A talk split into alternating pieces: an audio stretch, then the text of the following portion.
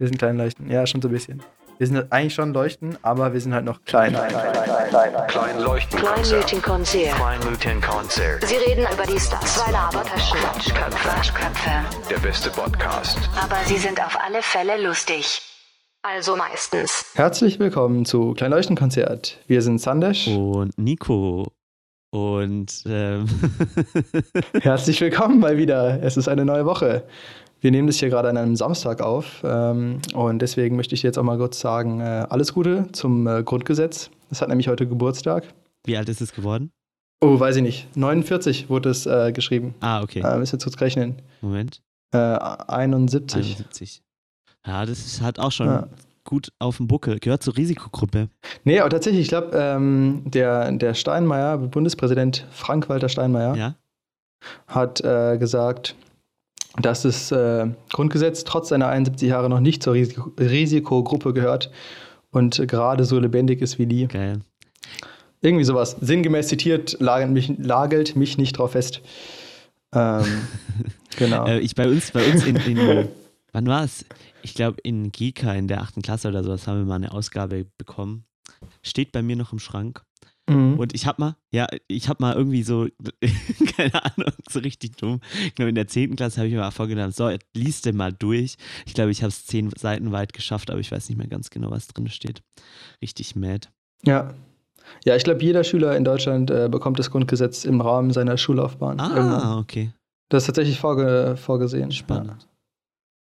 Muss ich dich leider enttäuschen, du bist kein Special Snowflake. Ah, Nico. schade. Ähm, übrigens, kleine Quizfrage, ich habe ich mal irgendwann irgendwo gehört, ohne Gewehr auf Richtigkeit. Äh, wurde, wurde das Grundgesetz unter den Augen einer Giraffe oder unter den Augen eines Adlers geschrieben? Giraffe. Ja. Weil das wurde in Frankfurt in diesem Museum Genau. da geschrieben. Da kleiner moderner Querverse Querverweis. Moderne Kunst zeichnet sich ja durch sehr viele Querverweise aus, wie wir alle wissen. Ähm, und an dieser Stelle gibt es einen Querverweis zu Jan Böhmermanns Recht kommt. Das Musikvideo ist da nämlich auch in diesem Museum gedreht worden, wo die das äh, Grundgesetz geschrieben haben. Und kleine Background-Story ist tatsächlich, dass die halt, äh, sonst war irgendwie jedes Gebäude kaputt, basically in Deutschland. Und äh, die Giraffen haben sie halt nicht rausbekommen. Also die haben alle Tiere aus diesem Naturkundemuseum oder sowas rausbekommen, aber die Gra Giraffen, die waren halt so groß wie das Gebäude. Und deswegen sind die drin geblieben. Grundgesetz äh, sozusagen verfasst, die deutsche Verfassung verfasst. Äh, Genau. Das war ja auch ursprünglich nicht als Verfassung geplant, sondern eben deswegen heißt die auch Grundgesetz Mhm. und nicht Verfassung. Aber da hat man gemerkt, das ist einfach so ein sickes Ding, so ein, so ein starker Kaliber. Ähm, dann hat man gesagt, ja, nee, dann lass uns das doch einfach als nee, es Verfassung ist, nehmen. also anscheinend soll es auch ein, ein sehr stichhaltiges Gesetz oder äh, also sehr stichhaltige Verfassung, sag ich jetzt mal, sein, weil es an, ich habe mal gehört, da haben sich viele, viele andere Verfassungen, die sozusagen danach dann geschrieben worden sind, daran orientiert weltweit, also demokratische Verfassungen. Und das war doch auch voll das Problem, dass man sich überlegt hat, wie schafft man es, dass äh, man was Stichfesteres hat als die Weimarische Verfassung. Ein offensichtliches Ziel. Genau. Äh, ja, ich glaube auch, dass, also ich habe auch schon oft gehört, dass es äh, wohl sehr gut gelungen ist. Und ähm, natürlich als Gemeinschaftskunde vierstündig Veteran äh, kann ich das auch selber äh, beurteilen. Ah, okay. Nee. Aber ja, ja, ich hatte Gemeinschaftskunde vierstündig, ja. Ich hatte schon Gemeinschaftskunde vierstündig, aber ich habe jetzt nicht selber am eigenen Leib erfahren, dass das Grundgesetz, Grundgesetz besonders gut ist. Aber ist das besonders gut? Aber es hat schon, es ist schon besonders gut. Es hat schon ein paar, paar Tricks und Kniffe, damit man es nicht so leicht aushebeln kann. Aber da bin ich jetzt auch zu wenig Jurist für, um da noch ein bisschen mehr ins Detail zu gehen. Apropos Jurist, ich war heute Morgen, also ich hatte in meinem Studium hatte ich im, im zweiten Semester Medienrecht. Das war Montagabends, Mhm. ganz äh, spät von 17 bis 19 Uhr. Und ähm, da war das so, dass ähm, kaum einer jemals da in dieser Vorlesung saß. Und ich habe mich ein paar Mal da rein äh, gezwungen. Und dann war es am Ende so, dass ich gedacht habe, wieso tue ich mir das an? Und dann hatte ich heute Morgen ein Telefonat mit einer Kollegin, mit der ich jetzt äh, zusammen äh, einen Dreh habe nächste Woche. Und da ging es darum, den, den Nutzungsrechtevertrag, der uns vorgelegt worden ist, nochmal durchzuschauen, ob da alles richtig und pfiffig da drin steht. Und da kam alles wieder hoch, als ich damals gelernt habe. Richtig, richtig cool. Da hat sich das richtig Ja, gelohnt. sick. Ja, also allgemein, man denkt sich ja oft so, irgendwas braucht man gar nicht, aber ja, die, die haben sich schon was dabei gedacht in der Uni normalerweise. Ähm, ja, äh, was hast du so gemacht diese Woche? Ich habe mich gestern, äh, vorgestern selbst gegoogelt. Okay. Und weißt du, was ich rausgefunden habe? Wusstest du, ganz kurz kleiner Funfact, Ja. ich habe mal irgendwann Galileo geschaut, back in the day, Ja. und da ging es um so Begriffe raten oder sowas. Und Ego-Surfer ist laut Galileo der Begriff, der, also du warst äh, diese Woche ein Ego-Surfer, weil du hast dich selber gegoogelt. Ein sehr egozentrisches Weltbild, äh, Weltbild habe ich, ja. Ja. Narzissmus. Ego-Surfer. Ego-Surfer. Ja, ich war ein Ego-Surfer und habe mich selbst gegoogelt. Und dann kam so, wie erwartend, irgendein Zeitungsartikel, den ich in der achten Klasse mal schreiben musste. Dann äh, nochmal irgendwas. Und ich habe herausgefunden, ich habe eine IMDb-Page. Aha. Krass. Also IMDb ist ja diese Movie-Database Ja, ja. für Leute, die Ja. es nicht kennen. International Movie Database, IMDb. Ähm, und ich war so, hä, what? Aber das war irgendwann mal ein Kurzfilm, wo ich im Hintergrund als Barkeeper mitgespielt habe.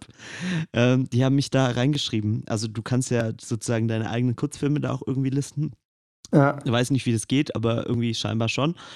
Und die haben, keine Ahnung, ich, ich glaube, ich war auch die letzte kleine Rolle sozusagen, die sie noch reingeschrieben haben. Wir waren, das hat in einem Club gespielt, heißt, da waren noch locker 30 andere Freunde von mir, die äh, als Clubtänzer da einfach als Komparsen da waren. Die waren natürlich alle nicht gelistet und ich glaube, ich war so der Letzte, den sie gerade dann noch Ah, ja, den Nico, den, den kann man schon mal reinfangen. aber es war richtig Nice. lustig, weil, weil ich dachte mir so, hä, gibt es noch jemanden, der Nico heißt? Naja, war, war sehr Und- lustig. Und da hast du irgendwie gute Bewertungen oder irgendwie sowas? Kann man dich da bewerten? Auf IMDb? Keine Ahnung, muss ich mal schauen. Dann muss ich mir Okay. natürlich fünf, äh, zehn Sterne sind es auf IMDb. Zehn Sterne geben.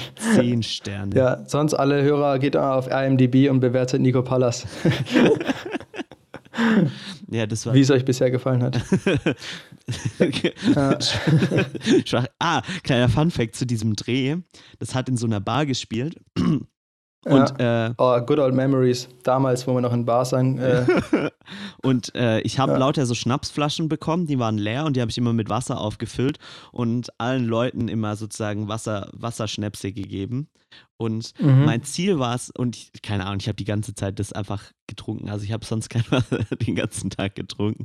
Und mein Mhm. Ziel war es, in diesem Film, in jeder Einst, also in jedem Shot, wo ich zu sehen bin, im Hintergrund äh, einen Shot zu trinken. Aus der Flasche zu trinken. einen Shot. Ich hatte immer, Achso, immer Shots. Bescheid. Und Ja. ich, sie haben es so geschnitten, dass ich kein einziges Mal einen Shot trinke. War sehr schade. Echt? Und das Allergeilste war, die, die Schlechte Bewertung auf IMDb Nein. könnt ihr alle gerne jetzt richtig schlecht. Das. Allergeilste war, ich hatte so, so eine kleine Flasche noch. Da, das war echter Schnaps. Ich Mhm. glaube, es war Pfeffi oder Berliner Luft. Nee, Berliner Luft war es, weil das ja auch so klar. Ja. Und dann haben wir ab und zu immer so mit ein paar Freunden haben wir immer so normal auch getrunken.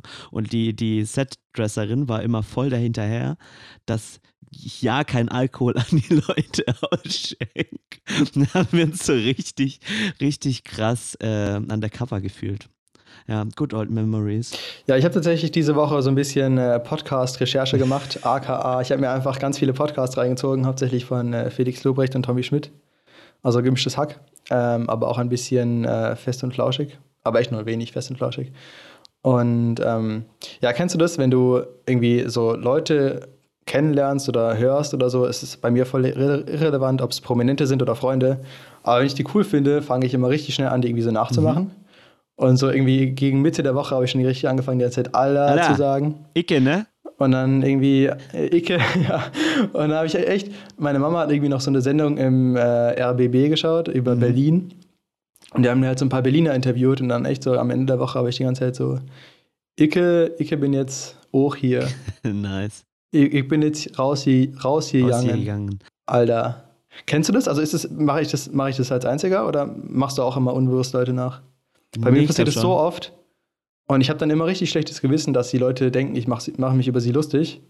Aber also ich mache ich mach das einfach, ohne irgendwie Ja, ja. das absichtlich zu machen. Ja, das, das macht dich ja auch irgendwie. Es ist doch psychologisch so, dass du sympathischer bist, wenn du andere Menschen so ein bisschen spiegelst.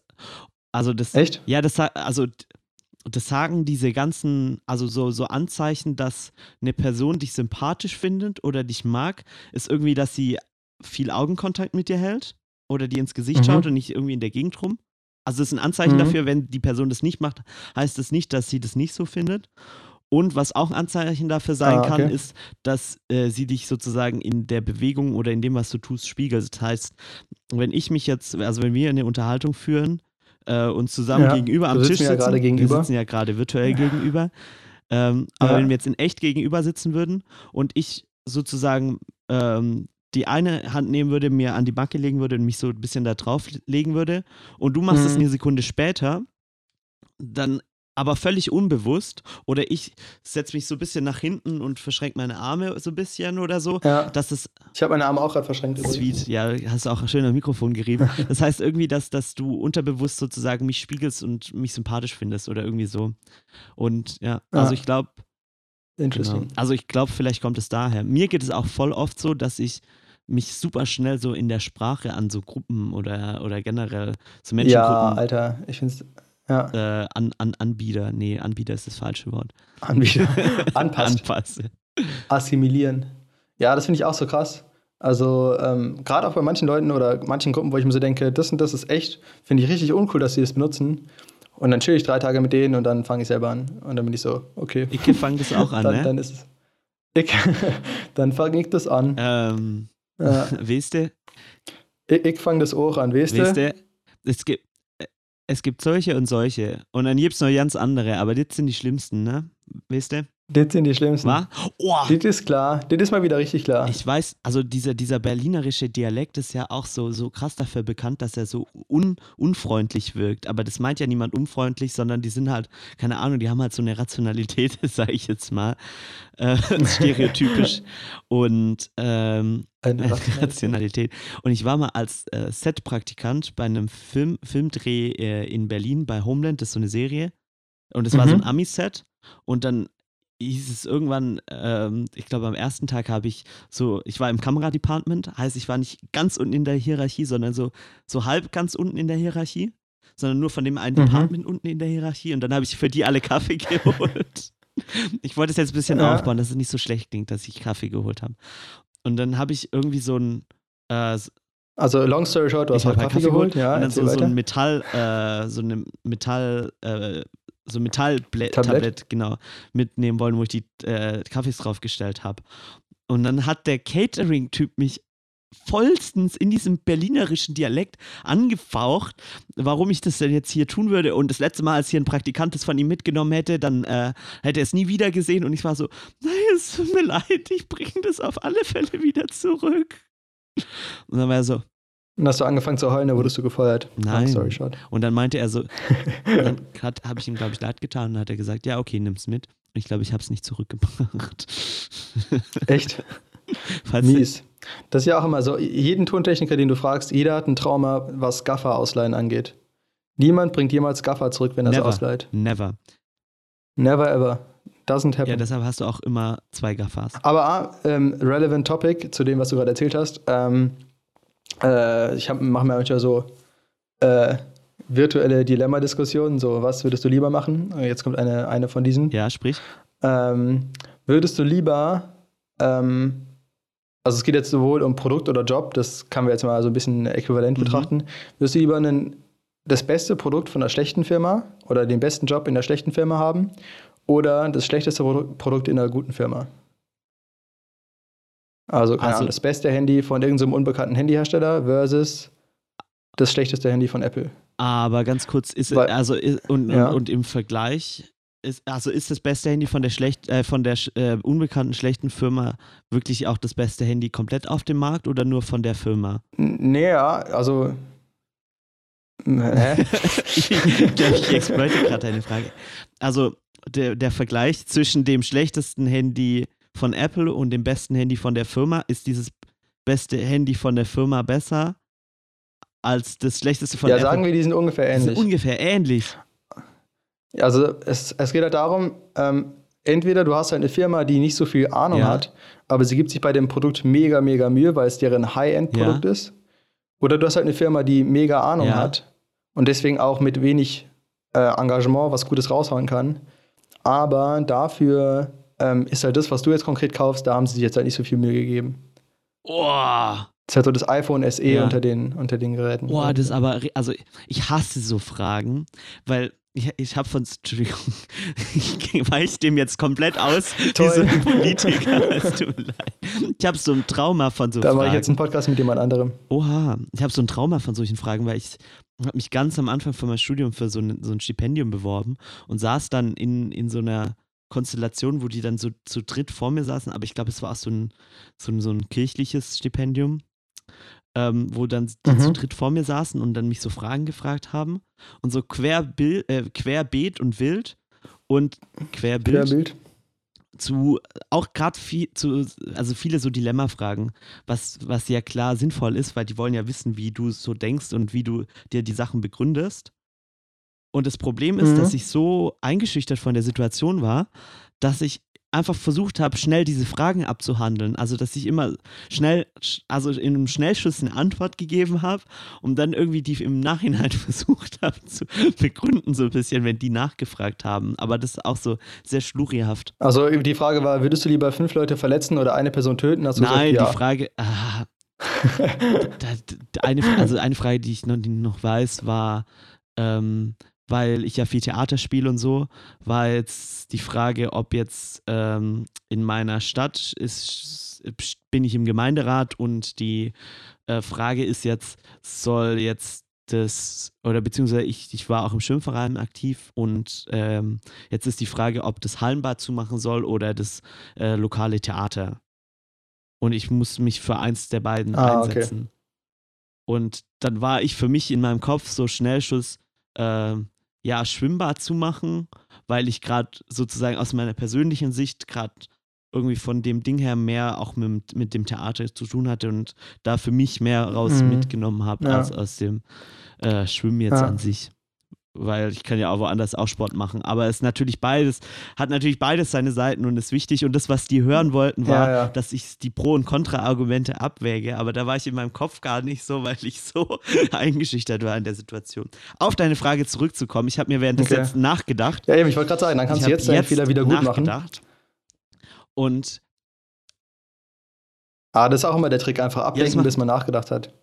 Trick 17 im Bewerbungsgespräch. ähm, ja, zu dem weiter. Thema, ich komme gleich auf deine Frage zurück. Ich habe neulich den 8-Stunden-Podcast Ich, sag, ich sehe schon, der Podcast ist vorbei, bevor du die Frage Ich beantwortet habe neulich diesen 8-Stunden-Podcast mit ähm, Luisa Neubauer angehört und ich finde, die macht das auch richtig gut, weil, weil wenn die eine Antwort nicht direkt weiß, dann sagt sie, also aber die ist da total offen und sagt so, lass mich kurz nachdenken und dann macht sie kurz äh, irgendwie 20 Minuten mhm, mhm, mhm und dann antwortet sie. Also finde ich richtig cool, dass jemand sagt, okay, ich Mhm. weiß die Antwort nicht direkt, sondern ähm, und muss auch nicht groß darauf, davon ablenken, sondern kurz überlegen und das im Kopf vorformulieren.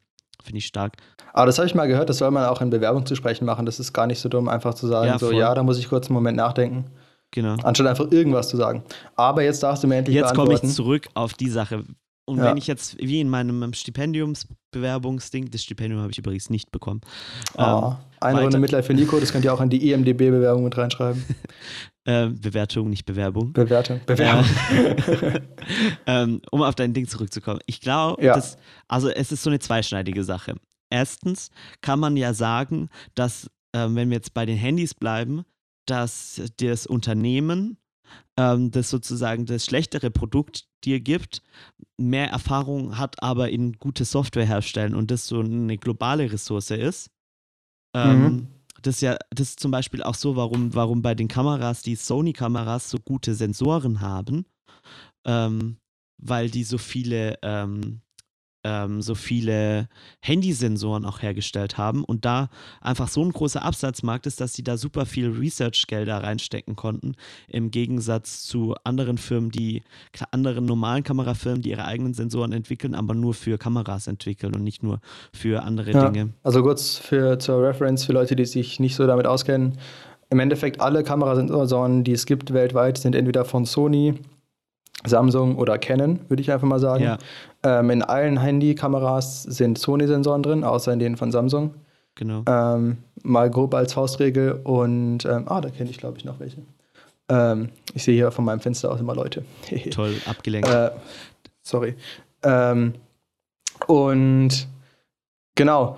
Und äh, Canon zum Beispiel macht halt nur Kameras und deswegen haben die, müssen die halt pro Kamera, die sie halt, wo sie halt nicht, nicht viele von verkaufen, das Research-Budget umsetzen. Und wenn Sony halt einfach eine Million Sensoren verkauft, können sie halt pro Sensor einen Euro verlangen für Research und das rechnet sich halt viel besser. Voll. Aber eben das, was damit aber auch zusammenhängt, ist oft, dass Firmen, die, jetzt sagen wir mal, diese hohen Firmen, halten auch ein paar Produkte zurück. Also gibt es gibt ja auch viele Firmen, die dann sagen, okay, wir haben jetzt noch für 10.000 Euro so professionelle Filmkameras und weil wir die nicht sozusagen kannibalisieren möchten, Ja, bieten wir dann für Ja. unsere anderen Kameras wieder weniger an, auch wenn sie mehr könnten. Also es ist nicht nur, wenn man einen großen Hersteller hat, kann man auf alles die gleiche Software draufballern. Man oft eben, da geht es ja eben auch drum, du, du wirst ja dann oft einfach künstlich eingeschränkt, damit sozusagen das unterste Mo- Modell das unterste bleibt. Und eben der, der schlechtere Hersteller würde halt da einfach in das beste Produkt, was er hat, alles reinballern, was Genau, er kann. deshalb, deshalb überlege ich jetzt nämlich gerade eine Frage auch völlig zu beantworten mit dem Punkt. Ich glaube, ich würde das beste Handy nehmen von dem unbekannteren Hersteller, weil das ist so ein bisschen auch das Tesla oder OnePlus-Phänomen, weil Mhm. ähm, wie man ein Handy baut und so weiter, das war ja auch irgendwann relativ gut klar und deshalb haben dann auch so kleine Startups wie OnePlus oder so, also OnePlus war ja früher voll das Mhm. kleine Ding, die haben, du musstest früher beim ersten OnePlus, brauchtest du einen Invite von einer anderen Person, die sozusagen einen OnePlus besitzt, oder du konntest dich auf so eine Lotterieliste setzen, weil die so eine hohe Nachfrage hatten, aber so wenige, so krass wenige Stück produziert haben, weil dieses Handy so Mhm. abgegangen ist. Von dem her, also ich glaube, das wäre eher das, wozu ich tendieren würde, wenn das jetzt ein Produkt ist, wo jetzt nicht mein Leben, glaube ich, drauf verwendet wird oder wo mein Leben davon abhängt, weil ich würde jetzt nicht unbedingt, weiß nicht, äh, Sicherheitsgurte Von Apple. von Apple kaufen oder von irgendeiner Firma, die jetzt halt das noch nicht so bekannt dafür ist. Ja. Ähm, oder, auch, oder auch bei so Klettersachen oder sowas, so, so ein Kletter, Kletter, Klettersicherungsgerät zum Beispiel. Da würde ich Ja, wahrscheinlich klar. eher auf das Low-End-Ding von zum Beispiel Petzl oder sowas, die einfach dafür bekannt sind, Sicherungsgeräte herzustellen, kaufen, als jetzt irgend so eine Startup-Marke, wo ich noch nicht weiß, ob das so 100% sicher ist. Wobei, wenn es TÜV geprüft ist, I don't know. Und, und zu deinem Job-Ding, äh, da ist halt auch voll die Frage, möchtest du richtig gut anerkannt sein in deiner Firma, wenn du so der Beste bist in dieser kleinen Firma? Oder möchtest Mhm. du halt sagen können, ich arbeite bei Apple, aber du bist halt der hinterste Unterentwickler. Ziemlich low. Entwickler. Und Ja. ich glaube, da kannst du dich in so einer kleinen oder ein bisschen unbekannteren Firma weiter oder mehr, mehr entwickeln oder mehr, mehr auch sozusagen deine eigenen Ideen einbringen. Ja, ich glaube, mein, mein Ding wäre halt so, das hängt wahrscheinlich auch von, dem, von der Position an. Also irgendwie, wenn du halt mal irgendwann Familie hast, ist wahrscheinlich chilliger und halt einfach so ein bisschen zetteln willst, jobmäßig, ist wahrscheinlich chilliger, wenn du halt in so einer kleineren Firma bist und dann halt einfach irgendwie verhältnismäßig gut und dann einfach so dein Ding solide durchziehen kannst. Aber gerade so jetzt sehe ich es halt einfach, dass ich halt von guten Leuten voll krass gepusht werde. Also wenn ich halt Leute sehe, die irgendwie krasse Sachen machen, denke ich mir so, oh nice, vielleicht kann ich das auch, wenn ich mich irgendwie anstrenge. Und wenn du aber eben nicht so diese Vorbilder hast, dann denkst du dir so, hm, ja, okay. Stimmt. Also du sollst, also wenn du auch in was besser werden willst, dann sollst du dich ja auch immer mit Leuten umgeben, die darin besser sind als du, weil du sonst irgendwie auch keinen Ja. Ansporn hast oder auch nichts hast, wovon du lernen kannst. Also jemand, der der Beste im Raum ist, der wird sozusagen nie dieses Niveau, also nie besser werden in seinem Ding, wie er ist. Da habe ich auch mal äh, tatsächlich, das ist jetzt das letzte Thema, was wir heute anreißen, würde ich sagen. Ähm, ist mir, bin ich auch diese Woche drauf gekommen, ähm, ob man selber über sich sozusagen hinauswachsen kann. Aus eigener Kraft. Oder ob es immer so ist. Weil zum Beispiel, also ich habe schon grundsätzlich relativ viel Motivation, zum Beispiel um zu Mhm. programmieren oder so. Aber ich mache halt nie so viel, wie wenn ich halt Uni habe und dann da irgendwie klar ist, okay, ich muss jetzt halt nächste Woche wieder eine Hausaufgabe abgeben und übernächste Woche wieder. Und da frage ich mich, kann man sozusagen selber sich so krass pushen, dass man in dem Sinn über sich hinauswächst? Oder ist es immer so, dass jemand sagt, okay, ähm, ich glaube, dass du das schaffen kannst und ich gebe dir jetzt diese krasse Aufgabe, die echt schwierig ist. Und dann sagt man, okay, jetzt pushe ich. Ich glaube, das ist auch wieder so eine Dilemmafrage. Also so, oder eine Frage, die man nicht eindeutig beantworten Ja. kann. Weil meine Antwort wäre jetzt, es kommt drauf an und die Mischung macht's aus. Weil ich merke bei mir gerade selbst, also ich, ich äh, muss mir gerade ganz viel selbst beibringen und verbringe mein Praktikum gerade sehr viel damit, Mhm. also hauptsächlich Animations- und CGI, also äh, 3D-Computeranimationssachen mir selber beizubringen und zu lernen. Und da gibt es so einen riesen Pool und da gibt es so krass Ja. talentierte Leute. Und äh, ich muss mir meine ganzen Infos und meine ganzen Sachen, die ich lernen will, aus Tutorials, aus Webseiten, aus den Dokus von dem Programm und sowas selber zusammentragen.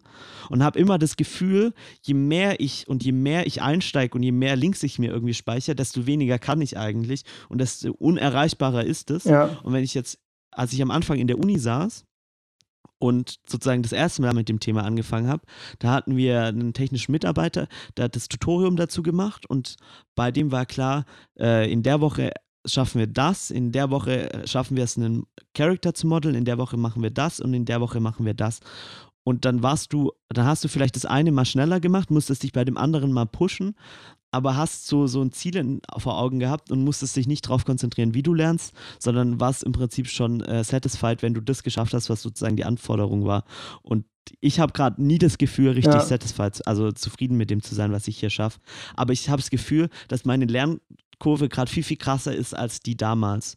Aber das auch, aber die Gefahr ist gerade, glaube ich, aber halt auch, dass die ganz schnell, wenn, wenn ich mich sozusagen nicht weiter push, ganz schnell äh, stagniert, wenn ich irgendwie nicht diese Belohnung habe und weiß, ich habe das geschafft, was ich wollte. Ja, aber eben, ich finde es halt so schwierig, mir so eben, wenn man sich so Ziele setzt, ist es ja immer so, du kannst dir halt voll die krassen Ziele setzen. Ich weiß noch halt, keine Ahnung, als ich jetzt irgendwie, halt bevor ich Abi geschrieben habe oder so, habe ich ja auch schon ein bisschen Mhm. programmiert. Aber ich hatte echt nicht so viel Plan. Dann denkst du ja manchmal so, yo, ich schreibe jetzt übermorgen ein Schnittprogramm. Und dann, und dann denkst du dir so, ja, geil, keine Ahnung. Und dann denkst du nochmal drei Sekunden drüber nach und merkst du, das ist halt komplett unrealistisch. Äh, und irgendwie, also, ich glaube, ich setze mir dann eher zu tiefe Ziele, um die dann aber auch sicher zu Mhm. erreichen. Weil wenn du halt dir ein zu hohes Ziel setzt und es nicht erreichst, dann hast du ja auch dann so psychologisch gesehen jetzt einfach, dann denkst du ja, okay, du hast jetzt irgendwie nicht geschafft und du hättest vielleicht mehr tun Mhm. können und so weiter. Und da glaube ich eben, dass schon so eine Fremdmotivation, Voll. vor allem auch wenn jemand halt dir sagt, ich glaube an dich, einen viel mehr pusht. ja, voll. Gerade wenn es um Sachen so geht, wo man sich irgendwie trauen muss oder so. Ja, voll. Und weißt was, was mich halt gerade auch bei diesem ganzen Selbstsachen beibringen richtig nervt, ist, es ist so angenehm in der Schule, in der Uni, wenn dir jemand anderes sozusagen didaktisch vorgibt und sagt, das ist jetzt meiner Meinung nach der richtige Weg und der beste Weg, etwas zu Mhm. lernen. Also jetzt gerade die 3D-Sachen. Er sagt, die erste Woche machen wir Modeling, die zweite Woche machen wir Rigging, die dritte Woche machen wir Materialitäten und Shading, die vierte Woche machen wir Lighting. Und dann weißt du, okay, Mhm. so funktioniert das und dann konzentriere ich mich darauf, das zu machen.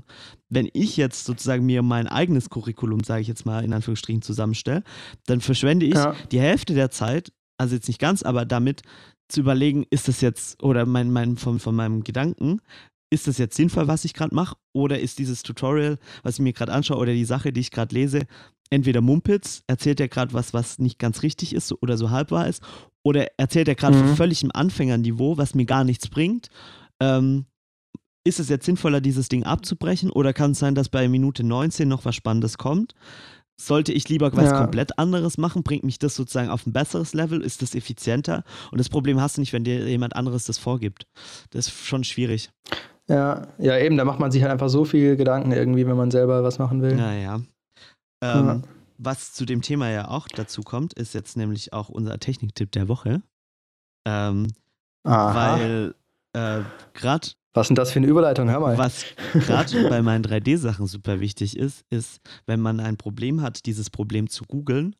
Aber nicht nur bei mir ist es sehr wichtig, sondern auch bei äh, Sandisch als Programmierer, weil ich glaube, ihr lebt äh, auf Google und Stack Overflow. Ja, echt so. ähm, und deshalb habe ich gedacht, ich frage den Sandisch mal, Sandisch, wie googelt man eigentlich richtig? Ja, ganz kurz noch eine kleine Geschichte dazu ähm, zum Thema, ob man jetzt, ob es ein Klischee ist, dass man als Programmierer viel googelt oder nicht. Äh, es ist kein Klischee und ich war mal bei so einer Ferienakademie im, im Saartal in Südtirol, wo es kaum Internet gab. Und da haben die halt echt komplett Stack Overflow, was so eine Website ist, wo man so Fragen und Antworten äh, geben kann, runtergeladen. No way. und dahin gefahren. Doch. ähm, weil, also, wenn man programmiert, hat man oft irgendwelche Probleme und dann googelt man die und dann ist das erste Ergebnis Stack Overflow. Und da hat jemand anderes Dummes gefragt, äh, wie man das macht und dann äh, wird es beantwortet. Äh, anyway, also wie man googelt. Ähm, auf jeden Fall nicht so irgendwie. Okay, Nico, sag mal ein Beispielproblem, was man jetzt hat und googeln möchte. Mein Programm, mein 3D-Programm, lässt- bei meinem 3D-Programm lässt sich dieses Objekt nicht verschieben. Okay. Also, was eine schlechte Google-Suchanfrage wäre, wäre Hilfe, mit meinem 3D-Programm kann ich die Sachen nicht verschieben. Ich habe es jetzt schon drei Stunden lang probiert, was soll ich tun? Fragezeichen, Fragezeichen, Okay, Ausrufezeichen. mein 3D-Programm heißt Cinema 4D und dieses 3D-Objekt ist ein Würfel. Okay, genau, das sind nämlich schon die richtigen Fragen, die man sich eben stellen muss. Ähm, weil meistens hat, haben die Leute nicht genau dein Problem, also nicht irgendwie der Würfel steht auf einer Fläche und wird von links beleuchtet und dann kann ich ihn nicht verschieben, sondern irgendwie man kann halt einfach einen Würfel nicht verschieben. Und ähm, was man dann eben machen muss, ist als bei, bei Google immer als erstes das Tool eingeben, was man benutzt. Also wenn man jetzt Cinema 4D benutzt als Programm, dann Cinema 4D oder Premiere Pro oder was auch immer, PowerPoint oder so. Ähm, genau, und dann einfach, was man, was man vorhat. Also in dem Fall äh, Würfel verschieben. Also wäre die Suchanfrage Cinema 4D Würfel verschieben. Und ein kleiner Trick, wenn, äh, wenn man da keine guten Ergebnisse hat, mal auf Englisch probieren, weil es gibt wahnsinnig viel mehr Ressourcen auf Englisch als auf Deutsch. Das heißt, das wäre dann irgendwie Cinema 4D, I don't know, Move Cube. Move Cube, ja. Ähm, da macht es tatsächlich sogar manchmal Sinn, das Programm auf Englisch einzustellen, damit man die Be Begriffe direkt auf Englisch hat und sie dann direkt googeln Ja. kann. Äh, sonst, wenn Programme sagen, ist es was fehlgeschlagen, Fehlercode, irgendwas, dann hilft es auch, einfach das Programm einzugeben und Fehlercode und dann die Nummer, die da steht, einzugeben. Da bekommt man dann meistens noch mehr Informationen und ist nicht alleine und dann steht da irgendwie auch irgendwie was, was äh, wo uns gelegen haben könnte. Also genau, einfach so, einen- so einen Schritt zurücknehmen, ein bisschen abstrahieren. Was ist sozusagen das darunterliegende Problem? Was habe ich eigentlich vor? In, in Mhm. isolierter Form und dann äh, eingeben. Genau, und auch ein bisschen Varianten ausprobieren und mehrere Genau. Webseiten öffnen und dann da lesen. Und mir geht es immer so, wenn ich dann anfange zu googeln und dann auf irgendwelche Webseiten komme, dann lese ich auch irgendwelche Begriffe und denke mir so, ah, das ist der Begriff, der mein Problem eigentlich besser beschreibt. Und dann google ich Ja. nochmal mit dem Begriff und dann kriege ich das richtige Ergebnis. Weil ich da vorhin irgendein Forum gelesen habe. Ja. Alright, cool. Gut. Ja, äh, nochmal kurz äh, so zusammenfassend. Das war jetzt diesmal ja keine Folge, die ein, ein, so eine Art Überthema hatte, aber viele so kleine Themen, wo wir das Gefühl hatten, dass wir irgendwie was, was Nützliches teilen können. Und ja, gebt uns gerne mal Feedback, wie ihr das findet. Und äh, seid aber nicht enttäuscht, wenn wir es vielleicht auch so weitermachen oder anders weitermachen. Ähm, genau, wir probieren einfach ein bisschen rum. Äh, und genau, aber wir, wir freuen uns über Feedback und Auf ähm, alle Fälle. Genau, folgt uns gerne weiter unter, auf Instagram unter kleinleuchtenkonzert und auf unserer Webseite kleinleuchtenkonzert.de gibt es die Links zu iTunes, Spotify und allen anderen Podcast-Listenern. Und wir bedanken uns nochmal für die Leute, die uns auf iTunes äh, eine Bewertung da gelassen haben. Ja, und auf die Leute, die uns auf Instagram immer schreiben, das Endwort. Das Endwort ist dieses Mal nämlich Ego-Surfer. Ja, Ego-Surfer finde ich ein gutes Schlusswort. Schreibt uns das gerne. Und Genau. falls ihr jetzt kurz Zeit habt, bewertet uns doch bitte kurz auf iTunes. Das freut uns sehr. Sehr nett. Vielen Da Dank. kriegen wir Freudentränchen. Ja, und, ansonsten- folgen auf Spotify, wenn ihr das noch nicht gemacht habt. Oh Gott, ich hasse so Leute, die am Ende 15 Stunden lang darüber reden, wie man ihnen folgen kann und dass sie liken. Ähm, und jetzt ist die Folge auch aus. Klein Leuchtenkonzert. Der beste Podcast.